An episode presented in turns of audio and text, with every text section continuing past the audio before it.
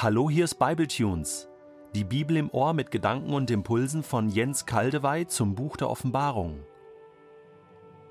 Der heutige Bibletune steht in Offenbarung 1, die Verse 9 bis 16 und wird gelesen aus der neuen Genfer Übersetzung.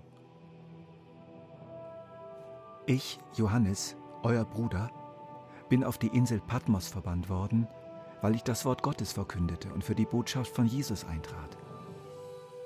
Ich bin also wie ihr um Jesu willen in Bedrängnis. Aber durch Jesus haben wir alle auch Anteil an Gottes Reich und sind dazu aufgerufen, unbeirrt durchzuhalten. Hier auf Patmos wurde ich an einem Sonntag, dem Tag des Herrn, vom Geist Gottes ergriffen. Ich hörte hinter mir eine Stimme, die durchdringend wie eine Posaune klang. Und die mir befahl, Schreibe das, was du siehst, auf eine Schriftrolle und schicke sie an die sieben Gemeinden in den Städten Ephesus, Smyrna, Pergamon, Thyatira, Sardes, Philadelphia und Laodicea. Ich wandte mich um, weil ich sehen wollte, wessen Stimme es war, die ich hörte und wer mit mir redete. Da sah ich sieben goldene Leuchter. Und mitten unter den Leuchtern jemand, der aussah wie der Menschensohn. Er war mit einem Gewand bekleidet, das ihm bis an die Füße reichte, und trug ein breites goldenes Band um die Brust. Das Haar auf seinem Kopf war weiß wie schneeweiße Wolle, und seine Augen glichen lodernden Flammen. Seine Füße glänzten wie Golderz, das im Schmelzofen glüht, und seine Stimme klang wie das Tosen einer mächtigen Brandung. In seiner rechten Hand hielt er sieben Sterne, und aus seinem Mund kam ein scharfes, beidseitig geschliffenes Schwert. Sein Gesicht leuchtete wie die Sonne in ihrem vollen Glanz. Der Abschnitt beginnt so. Ich bin also wie ihr um Jesu willen in Bedrängnis.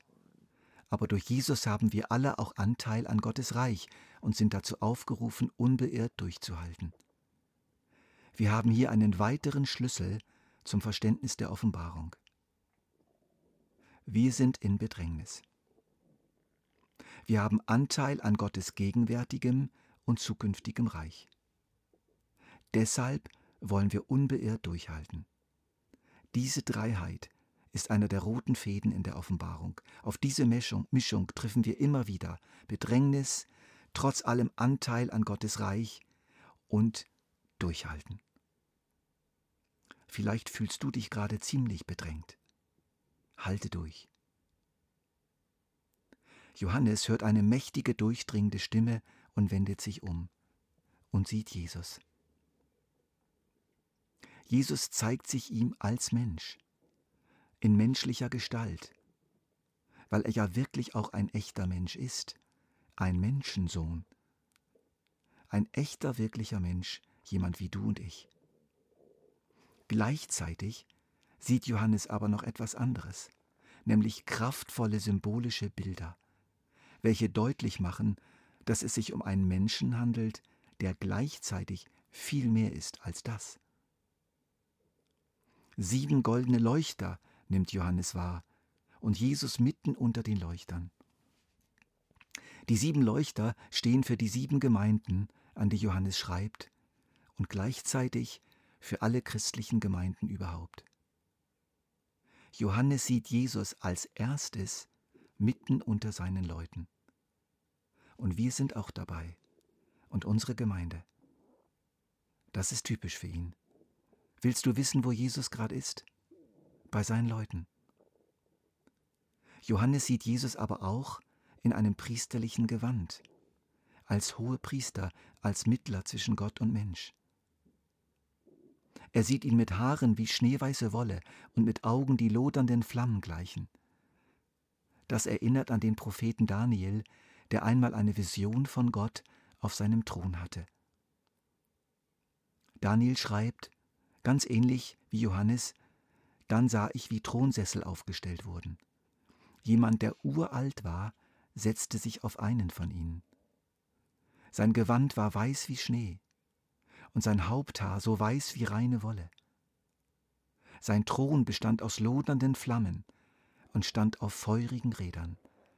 Das ist aus Daniel 7.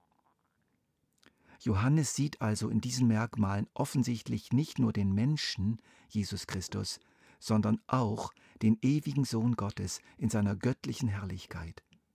Ja, er sieht Gott selbst. Auch die Füße von Jesus sind zu sehen, die wie glühendes Erz schimmern, wie Golderz. Die Füße stehen hier für den ganzen Leib. Es ist ein von Liebe durchglühter, unvorstellbar herrlicher Leib. Und dann die Stimme. Sie klingt wie das Tosen einer mächtigen Brandung. Hier spricht Jesus als ein gewaltiger Befehlshaber, der so redet, dass die gesamte Welt sich dieser Stimme wird beugen müssen. Das scharfe, geschliffene Schwert, das aus dem Mund von Jesus kommt, erinnert uns an Hebräer 4, Vers 12. Gottes Wort ist lebendig und voller Kraft. Das schärfste, beidseitig geschliffene Schwert ist nicht so scharf wie dieses Wort, das Seele und Geist und Mark und Bein durchdringt und sich als Richter unserer geheimsten Wünsche und Gedanken erweist. Was dieser Mann sagt, das spürt Johannes unmittelbar, ist extrem effektiv und wirksam. In der Welt, aber auch im Menschen selbst. Dann kommt der Höhepunkt. Sein Gesicht. Es leuchtet wie die Sonne in ihrem vollen Glanz. Bist du im Dunkeln? Frierst du? Dann geh in diese Sonne. Bete das Gebet, das im Warschauer Ghetto gefunden wurde. Ich glaube an die Sonne, auch wenn sie nicht scheint. Ich glaube an die Liebe, auch wenn ich sie nicht fühle. Ich glaube an Gott, auch wenn er schweigt.